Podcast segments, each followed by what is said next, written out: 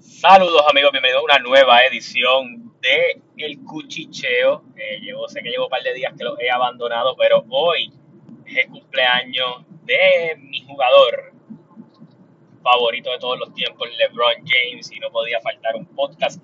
No voy a hacer una oda a su carrera, al contrario, voy a hablar del juego de hoy, donde básicamente casi hace un triple double, eh, que llevó a la victoria 126 eh, a 126 a 121 sobre los Atlanta Hawks. Eh, esto pone a los Lakers con récord de, 14 y 21, si la memoria no me falla. LeBron se tiene un juego de 45, 10 y 9. Eh, y otra buena noticia para los Lakers es que Darvin Ham, el coach, dijo hoy que al parecer el dolor en el pie de Anthony Davis básicamente ha mejorado por completo. Está haciendo pues prácticas y poco a poco yendo acá a, ver para caer en ritmo de nuevo, lo que pudiera estimar tal vez en una semana o dos más para poder hacer su regreso a las canchas. Lo bueno de esto es que el oeste está totalmente abierto. Eh, han habido lesiones en Minnesota, eh, o, que hicieron un equipo joven que tiende a perder juegos, obviamente, porque está en esa posición. De la misma manera, Golden State también tiene lesionado a Curry, aunque se espera que regrese también en las próximas dos semanas. Eh, y hay varios equipos también cayendo en los standings. Por ejemplo, Phoenix tiene lesionado a, Devin Booker, que va a estar varias semanas fuera también, creo que alrededor de un mes.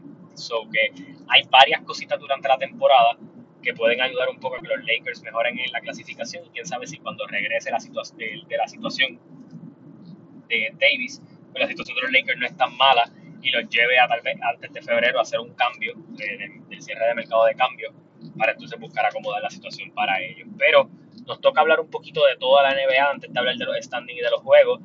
Eh, hoy salió el, el, MVP Ladder, que básicamente donde se va chequeando más o menos quiénes son los favoritos para el MVP y todo lo demás. Y básicamente la contienda estaba totalmente para el lado de, Jason Tatum y de Luka Doncic.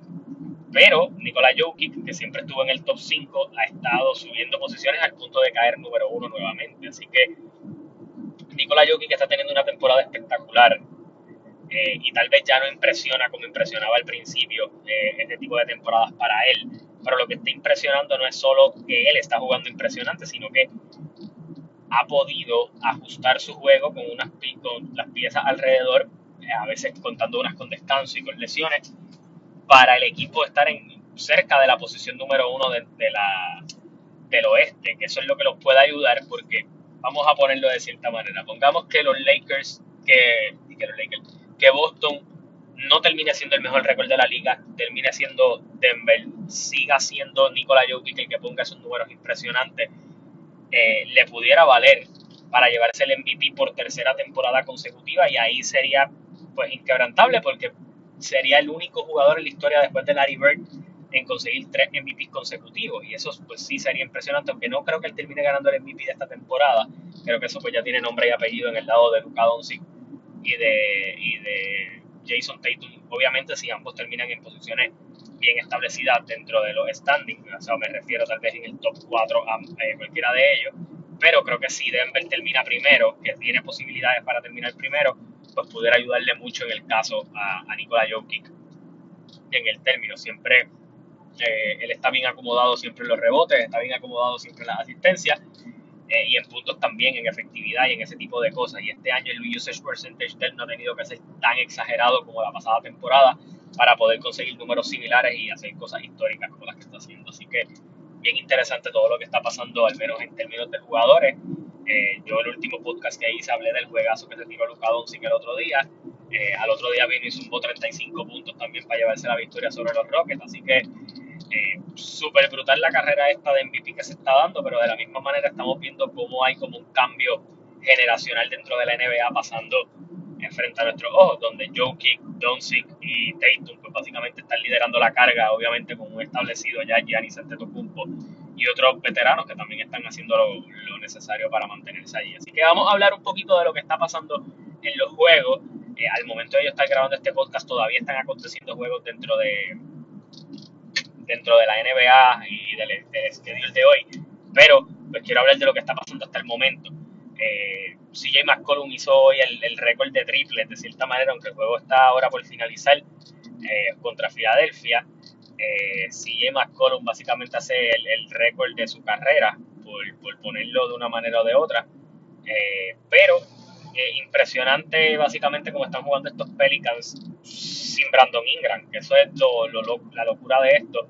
Básicamente hoy regresaba Tyrix Maxi para Filadelfia, que poco a poco pues debería ir encontrando su ritmo, pero eh, la victoria del día de hoy, aunque no voy a decir el, resultado, porque obviamente pues quedan 24 segundos, al momento de yo estar grabando este podcast está 127 a 116, los Pelicans derrotando a los Sixers, 36 eh, puntos de Zion Williamson, 42 de CJ McCollum, eh, y el equipo sigue engranando muy bien con estas piezas jóvenes que, a diferencia de otros equipos que las piezas jóvenes pues no logran entender su rol, pues este equipo lo sabe hacer. Por el otro lado, vamos a hablar del el jueguito de los Lakers, 47 puntos para LeBron con 10 rebotes, 9 asistencias, bien acompañado por Thomas Bryant con un 19 y 17. Derrotan a Atlanta 130 a 121, ese equipo de Atlanta que está a punto de explotar en, cuatro pares de nalgas, por decirlo así. se está rumorando hoy que el, eh, como digo, el, el coach va a dimitir, hay rumores de cambio por todos lados. Trey John no se lleva con el coach, Trey John no se lleva con John Collins. Así que ese equipo puede que se quede con varias piezas jóvenes, probablemente le saquen el coach. vamos a ver a qué decide hacer Atlanta, porque si Atlanta va, si el equipo le va a seguir trayendo problemas y los demás pues quieren a Trey Young, probablemente rompan el equipo para moldearlo a Trey Young y pues ahí tal vez salgan de John Collins y pues los otros muchachos se quedarán y saldrán un nuevo coach y todo lo demás. Veremos a ver qué pasa allí con Atlanta. Por el lado de Atlanta, 29 puntos de Trey Young, 20 de John T. Murray. Eh, si ellos salen de John Collins y del coach, pues técnicamente tienen un equipo bastante joven allí. Ver qué piezas pueden ir trayendo en el camino. Eh, con eso dicho, eh, casi ningún otro de los jueguitos se ha acabado. Solamente el de los Magic y los Wizards donde básicamente los Wizards le dieron una paliza a los Magic. Eh, los Magic básicamente jugaron sin la mitad del equipo después del revolú de la pelea de Killian Hayes y Mo Wagner del otro día contra el jugador de los Pistons. Eh, pero vamos a hablar de los resultados que sí ya se han dado. Eh, los, Wizards derrotan a los Magic 119 a 100, poniendo a los Wizards a 16 y 21 su récord. Los Magic siguen 13 a 24. Los Toronto Raptors derrotan a los Phoenix Suns que van en caída libre. 16 victorias para los Raptors con 20 derrotas, 20 victorias y 17 derrotas para los Suns. Los Bulls derrotan a los Pistons 132 a 118. Los Bucks derrotan a los Timberwolves 123 a 114. Esto pone el récord de los Bucks a 23 y 12. En el caso de los Timberwolves 16 y 20. Eh, al momento de yo estar grabando este podcast, eh, los, scores actuales son eh, en el segundo quarter, faltando 4 minutos, 56 a 47, los Warriors van derrotando a los Portland Trail Blazers. los Kings están ganándole a los Jazz en el segundo quarter, 53 a 46 estos jueguitos de Portland y Warrior y este jueguito de Utah y los 15 es importante. ¿Por qué es importante estos dos juegos? Porque van a cambiar el standing por completo. Al igual este, el juego que está pasando entre Miami y los Nuggets. Si Miami gana, se acomoda mejor en la clasificación del este. De la misma manera, los Nuggets eh, pues quedarían allí, ahí. Si logran hacer la victoria, empatan el primer lugar con los Pelicans después de que los Pelicans hayan ganado hoy sobre Filadelfia. Así que interesante estos juegos porque tienen implicaciones para lo que es el standing como tal. El jueguito de Miami y los Nuggets está 102 a 99 en estos momentos. Vamos a hablar del standing, obviamente sin contar lo que está pasando. Los Boston Celtics lideran la liga y también la conferencia este con 26 victorias, 10 derrotas con una racha de 4 juegos ganados. Milwaukee Bucks sube a la segunda posición luego de la victoria de hoy con 23 victorias y 12 derrotas, empatado con los Brooklyn Nets que llevan una racha de 10 juegos consecutivos ganando. Este equipo está engranando muy bien y eso considerando que piezas como Seth Curry y como Joe Harris no están calientes. Eh, están estado maltrechos por las lesiones que han tenido durante el año. Eh, poco a poco está engranando, pero básicamente con Kyrie Irving y con Kevin Durant y con la defensa que está trayendo Ben Simmons los resultados se están viendo. Ellos no tienen un centro grande, que tal vez eso le da problemas con otros equipos, pero la ofensiva está allí y esa ofensiva no va a faltar.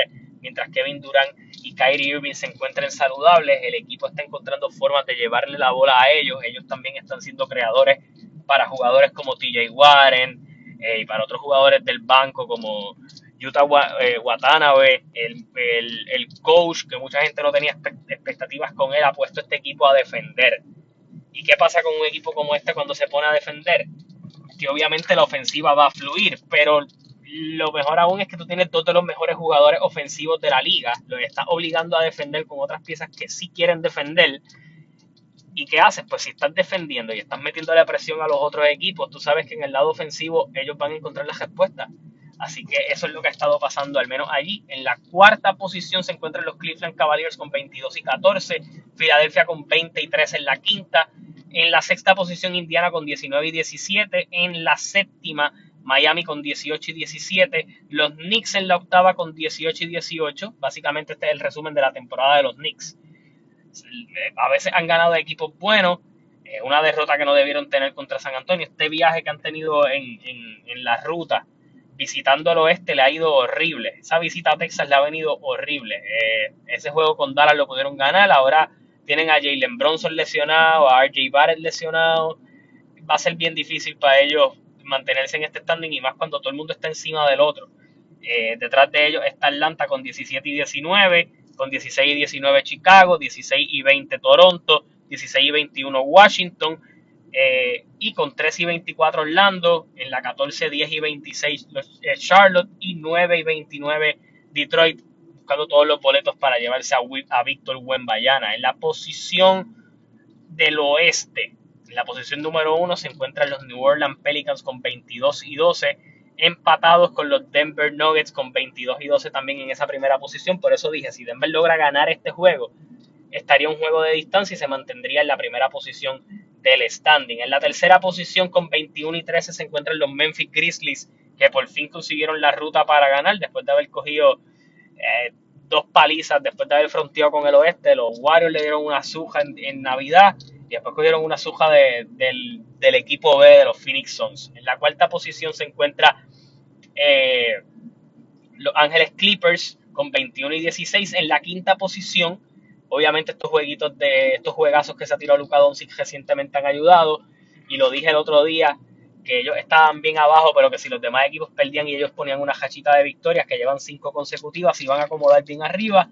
Y en los Dallas Mavericks en la quinta posición con 20 y 16. Eh, obviamente, eh, bien pegados de los Clippers, si siguen teniendo esta rachita de victorias, se pueden colar cómodo en la cuarta, que yo creo que eso va a ayudar mucho el caso de Luka Doncic siendo el MVP de la liga. En la sexta posición, eh, los Sacramento Kings con 18 y 15 en la séptima posición, que cayeron hoy, estaban en la cuarta cuando yo chequeé el, el, standing más temprano en el día de hoy. Los Phoenix Suns caen hasta la séptima posición con 20 y 17. En la octava con 18 y 16 los Portland eh, Trailblazers. Y en la novena los Utah Jazz. Obviamente si ambos equipos logran cosechar victorias en el día de hoy, se pegan bien fuerte a Phoenix y con hachita de victoria, mm. Phoenix empieza a caer la escocota fuerte. Golden State Warriors que está jugando en estos momentos también juega para, para el 50% con 18 victorias, 18 derrotas. En la, en la 11, 16 y 20 Minnesota. En la 12, 15 y 20 Oklahoma City. Los Lakers jugando para 15 y 21 en la 13. Eh, en la 14 San Antonio con 12 y 23 y en la 15 Houston Rockets con 10 y 25. Así que básicamente la NBA está que pela este año porque todo el mundo está pegado, porque una rachita de victorias te puede acomodar en puestos de playoff y una racha de derrotas te puede bajar hasta posiciones del play-in. Eh, los equipos están bien machados, ha habido, ha habido lesiones también que han, han como digo, mermado un poco la situación, pero indiscutiblemente equipos que esta temporada han venido sólidos, obviamente los Boston Celtics, los Milwaukee Bucks y los Brooklyn Nets que han enderezado su situación por completo, pero a eso hay que añadirle algo más. En el oeste, aunque en el oeste se esperan bastantes movimientos, ¿por qué? Porque equipos como Denver, porque equipos como los Pelicans, aunque los Pelicans no han tenido a Ingram y obviamente ellos probablemente van a apostar al núcleo que tienen en estos momentos, pero equipos como Denver, eh, equipos tal vez como los Clippers, equipos como Dallas, es probable que se muevan en el mercado de cambio viendo en la posición que están para meter un empujón y acomodarse más, sólido dentro de la, de la situación. Tampoco me sorprendería que equipos de abajo que están intentando mantenerse, por ejemplo Sacramento, por ejemplo eh, los Lakers, pues estén activos en el, en el mercado de cambio eh, en la búsqueda de mejorar el equipo. Incluso se ha sonado mucho que Utah ha estado muy, muy contento con lo que ha estado pasando con su equipo.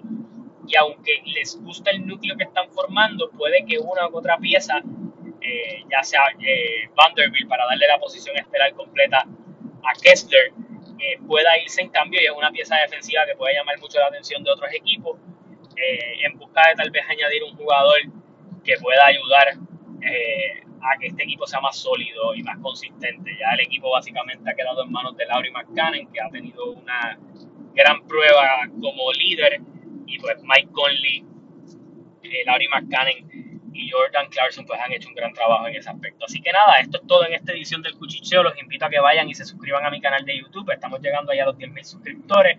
Vamos a seguir dándole aquí a contenido al podcast constantemente.